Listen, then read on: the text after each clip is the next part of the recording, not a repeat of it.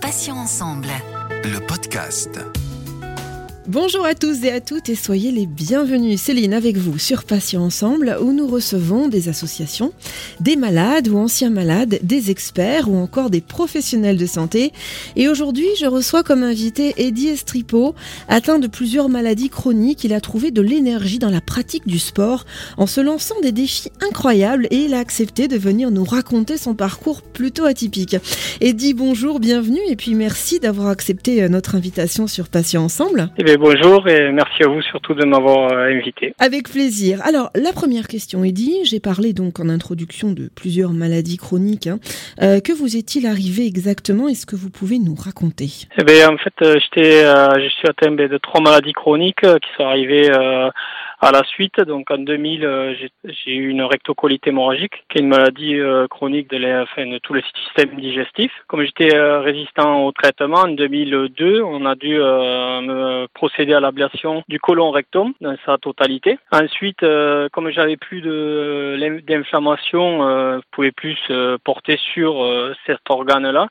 Elle a déclaré la spondylarthrite ankylosante. Donc au début, c'était assez bien maîtrisé par les, les traitements. Puis ensuite, pareil, j'ai fait des résistances à tous les traitements et euh, j'avais plus aucun traitement qui fonctionnait. Donc euh, les douleurs euh, m'ont alité pendant plus de sept mois. On a résulté euh, au bout des sept mois des séquelles irréversibles comme euh, la soudure de, la colonne vertébrale, on appelle ça la, colonne bambou, euh, la soudure de la cage thoracique, des sacroiliaques et bien d'autres. Et entre-temps, euh, c'était déclaré aussi euh, une BPCO, qui est une maladie chronique des poumons. Donc en fait, je dois réaliser de la kinésithérapie respiratoire tous les jours pour évacuer le mucus et pas perdre davantage de capacité respiratoire. À savoir que j'étais au plus mal à 50% de, de, capacité respiratoire. Et euh, grâce au sport et, et tout, j'ai réussi à remonter à plus de 70% de capacité respiratoire. Alors justement, vous avez choisi d'utiliser donc le sport pour vous battre.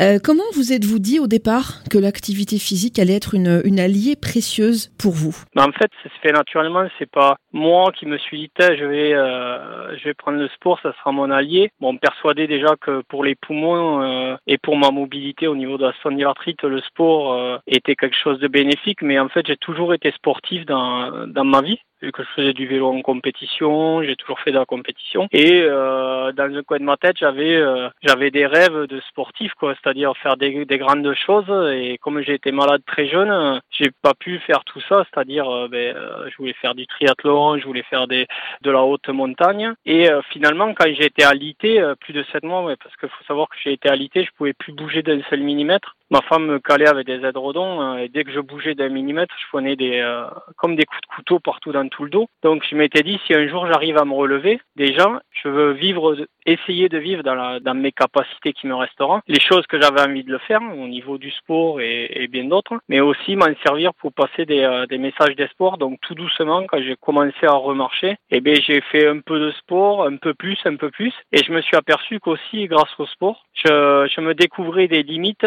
que j'aurais jamais soupçonnées. Ça veut dire qu'en fait euh, je me posais beaucoup de limites, de peur d'avoir mal, de peur de pas y arriver. Je me disais non, je vais pas tenter ça, je vais pas tenter ça. Et à force de faire du sport, eh bien, j'ai commencé par faire 10 km à vélo, plus 15, plus 20, plus 100. Et je voyais en m'adaptant, ben, en adaptant le vélo, que j'y arrivais. Puis après, je suis parti, euh, par exemple, sur les Toussaint-Celles contre la spondylarthrite, qui était 1000 km de vélo en 10 jours. Alors, Eddie, en préparant cette interview, j'ai lu euh, qu'en septembre dernier, vous avez décidé de gravir à pied le Perdiguer. Donc, c'est le plus haut sommet de Haute-Garonne. Hein. C'est une montagne qui culmine à 3222 mètres précisément.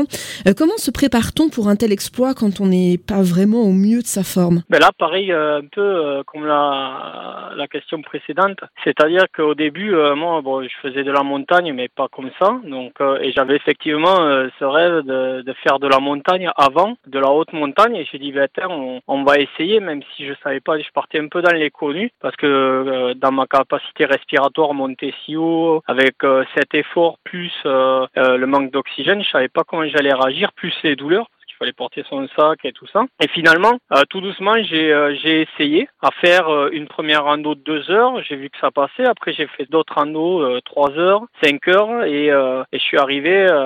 Eh en, en, même temps, ça me faisait forcément mon entraînement. Et au final, je suis arrivé à, faire le Perdiguer. J'avais fait une dizaine de sorties en trois mois à la montagne et, je suis arrivé au Perdiguer et on, a fait le Perdiguer.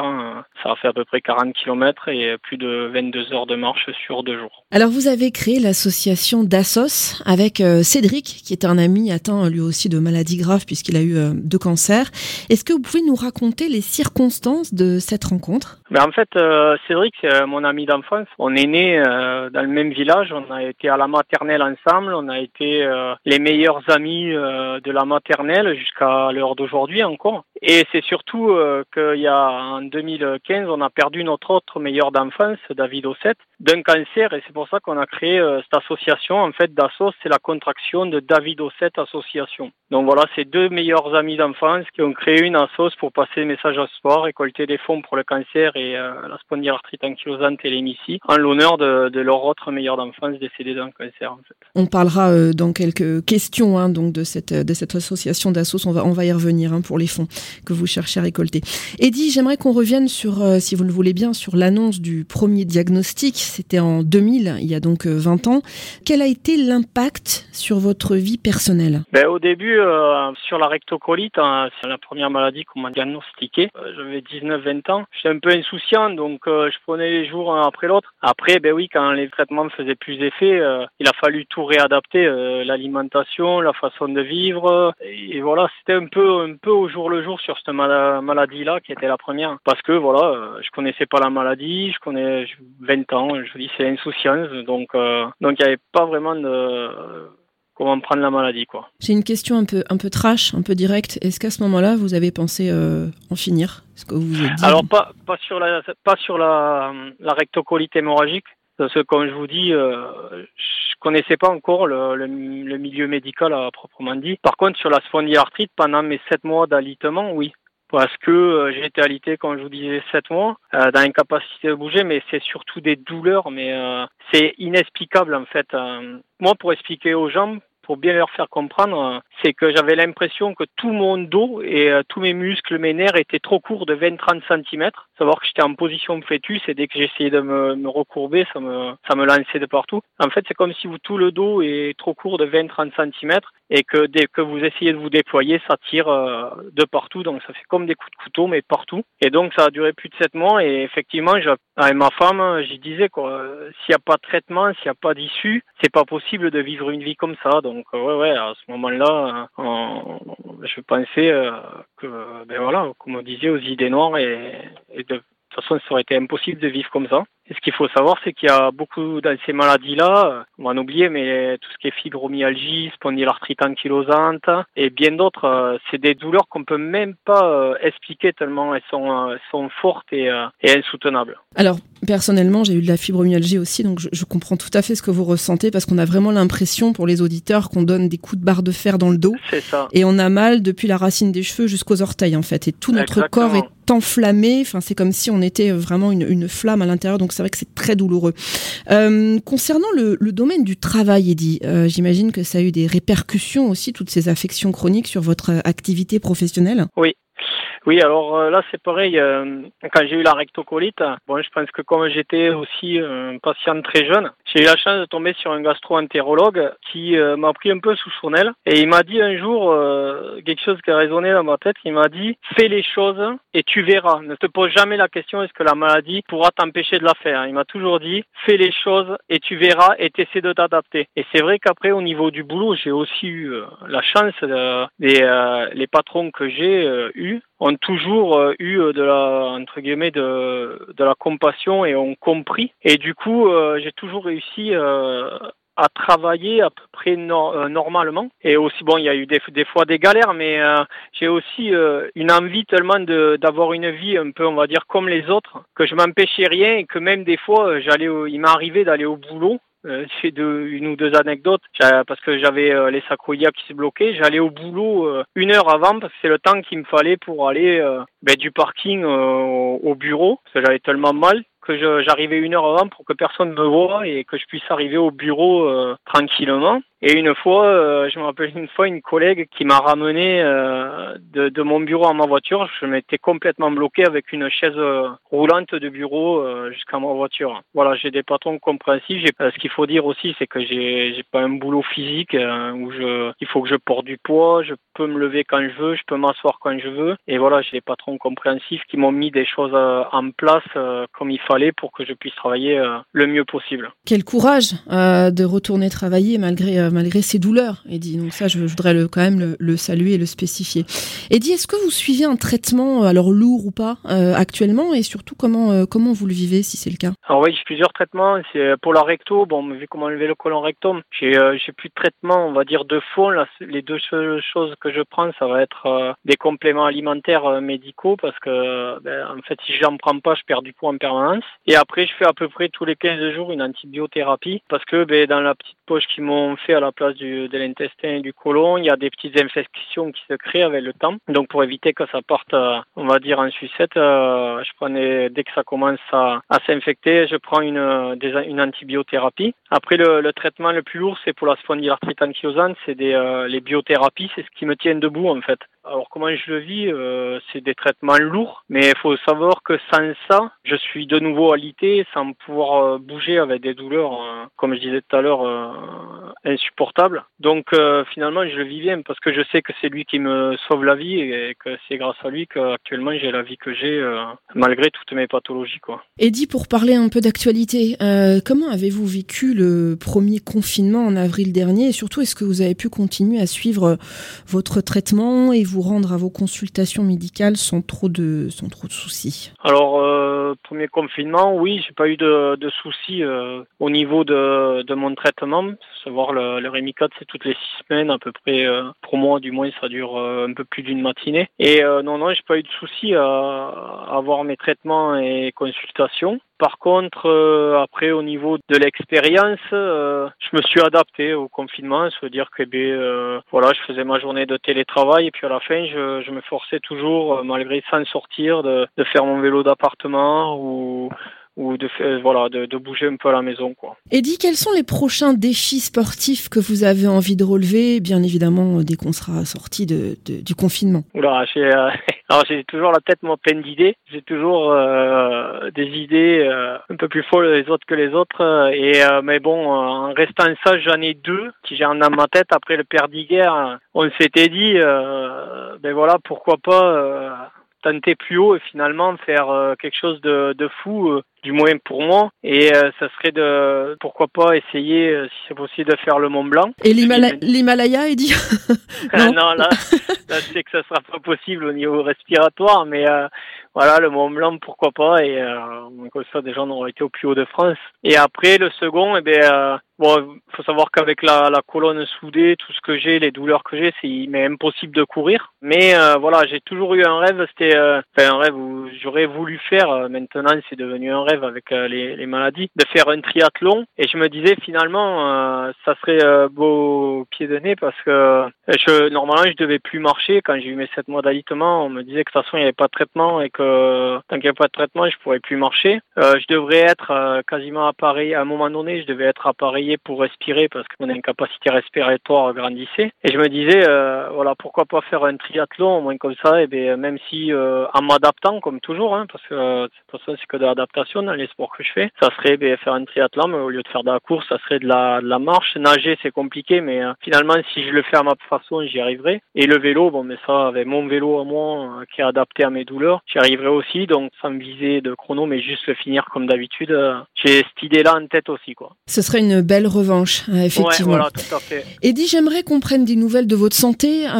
comment allez-vous aujourd'hui, selon vos, vos thérapeutes hein? Ben après, voilà, moi, comme je dis, tant que je suis debout, ça va. Ben, c'est la routine. Hein. Toujours, euh, comment dire, faire attention à la santé, mais euh, voilà, des douleurs, mais ça c'est c'est devenu la routine. Faire attention au, transit, euh, que être vigilant à ce qu'ils partent pas trop dans tous les sens. donc voilà, c'est toujours être vigilant à l'écoute un peu de, mon corps, mais moi je pars du principe, comme je dis tout le temps, là ça va. Si on me dit tu signes en bas de la feuille et ça sera comme ça jusqu'à la fin de ta vie je signe de suite quoi. Eddy, vous avez créé, donc on en a parlé tout à l'heure brièvement, l'association DASSOS euh, qui a pour but de récolter des fonds pour la recherche médicale contre le cancer ainsi que la spondylarthrite ankylosante. Euh, on en parlera un petit peu plus euh, profondément dans un prochain podcast sur Patients Ensemble, mais pourquoi avoir eu l'idée de créer cette association? Ben En fait, c'est simple, c'est au tout début, avant ce que j'expliquais tout à l'heure, le décès de David, ou la partie cancer, c'est surtout que quand j'ai été à l'IT, je n'avais aucune personne ou qui aurait pu me faire euh, espérer quoi, me dire voilà lui euh, il était comme moi voire pire et euh, finalement aujourd'hui il arrive à faire ça quoi, c'est fou. Donc lâche pas quoi, j'avais j'avais rien de palpable pour me rattacher ou pour me donner de l'espoir. Et j'ai toujours dit si un jour je m'en sors je, je veux voilà pouvoir donner de l'espoir aux gens se dire bon mais voilà lui il était alité pendant sept mois il, il devait plus respirer sa machine et aujourd'hui, il fait tout ça. Alors certes différemment, certes euh, pas avec euh, des chronos de fou, mais euh, mais il y arrive et et, et voilà. Et donc lâche pas parce que si lui il y arrive, moi aussi je peux y arriver un jour. Donc c'est venu comme ça l'association et du coup quand je me suis relevé et que ben on, a perdu David, j'ai j'ai appelé Cédric et j'ai dit voilà c'est le moment quoi. Et dit malgré toutes vos maladies, dans quel état d'esprit êtes-vous réellement? Ben moi en fait euh, depuis euh, tout ça la vie c'est tous les jours c'est du bonus. Alors euh, voilà je sais qu'aussi ça peut s'arrêter comme j'ai connu mais les sept mois d'alitement ça arrivait très très vite tout ça. Et les trois pathologies je sais que très vite aussi ça peut s'arrêter. Et tous les jours c'est du bonus. Et euh, tout ce que je fais, je pensais plus jamais marcher de ma vie à un moment donné. Je pensais même euh, ben, euh, aux idées noires. Et moi, je suis dans un état d'esprit, c'est-à-dire que tous les jours, je profite à 2000%. Et alors, c'est un peu bizarre à comprendre pour les gens. Souvent, je, je dis, mes plus belles chances, c'est mes maladies, parce que grâce à elles, je profite de la vie comme jamais j'aurais profité, quoi. Et je profite des gens, et je, je profite de tout à 2000% grâce à elles, parce que j'ai connu le pire. Et comme je dis souvent au boulot, ça, ça revient assez souvent. Je me rappelle d'une personne qui me disait euh, ce qui est fabuleux avec toi, c'est que tu as tout le temps de sourire. Et je dis mais parce que moi je sais la chance que j'ai d'être là, quoi. Pas toi. Pour moi, marcher tous les jours, je, je, me dis ça, je me dis, je vois des gens qui marchent et je me dis, mais en fait, eux, ils savent même pas la chance qu'ils ont d'être debout, de pouvoir marcher. Alors que même moi, je mesure cette chance-là, quoi. C'est souvent le cas quand on est en bonne santé, on se rend pas compte de la chance qu'on a et c'est quand on la perd euh, comme une personne, hein, c'est pareil, qu'on vit au quotidien avec elle, le jour où on la perd, c'est là qu'on se rend compte. Ça remet les choses en perspective, effectivement. C'est une belle philosophie de vie. Et dit quand on vit comme vous, avec euh, donc trois maladies chroniques euh, plutôt plutôt handicapantes hein, et des séquelles irréversibles, quelles sont les peurs et les doutes qui vous assaillent le plus souvent ben après les peurs et les doutes c'est quoi? C'est que c'est qu'on revienne au pire c'est pour ça d'où euh, cette mentalité de profiter à 2000% au cas où que si demain on revient au pire, eh euh, au moins déjà euh, on aura profité de, ça. Mais oui, les, plus, les plus grosses peurs, c'est ça, c'est de revenir au pire, que le traitement ne fonctionne plus et qu'il n'y ait plus de traitement qui fonctionne. C'est ça le, mes peurs à moi. Pour conclure, et pour les personnes qui le désirent, où peut-on suivre au quotidien vos différents défis ou sorties sportives? Et après, euh, il y en a deux, ou soit il y a la page d'Assos pour bon tout ce qui est euh, d'Assos, mais après tous mes défis, euh, on va dire sportifs. Et alors là, c'est c'est plus un compte fait pour juste c'est le sport et, et, ma façon de vivre le sport avec la maladie, c'est sur Instagram edi.estripo. Merci Edi Estripo donc d'avoir accepté de participer à cette interview. Alors je rappelle que vous êtes atteint de plusieurs maladies chroniques et que la pratique du sport, entre autres, bien sûr, vous a aidé à vous battre en vous lançant de sacrés défis. Bravo pour euh, cet incroyable courage et cette force de vie, Eddy. Portez-vous mieux et bonne journée et à bientôt sur Patients Ensemble. Ben, merci beaucoup à vous de m'avoir permis de m'exprimer et de m'avoir invité encore. Avec un immense plaisir, Eddy. Et pour les auditeurs, je précise qu'on va préparer un prochain podcast pour parler euh, exclusivement de, votre association d'Assos. À bientôt. Merci à tous, chers auditeurs et auditrices, pour votre fidélité. On va se retrouver bien sûr mardi à 9h. Il y aura un nouveau podcast avec un nouvel invité et puis un nouveau thème, puisque désormais vous pouvez retrouver nos podcasts deux fois par semaine, mardi et jeudi, en ligne dès 9h sur patient au pluriel-ensemble.fr, mais également sur les plateformes de téléchargement suivante, il y a Spotify, Ocha, Deezer, Apple et Google Podcast. Ça fait du monde. Passez une bonne journée, je vous dis à bientôt et d'ici là, prenez soin de vous et des vôtres bien sûr. Salut, salut. Passions ensemble. Le podcast.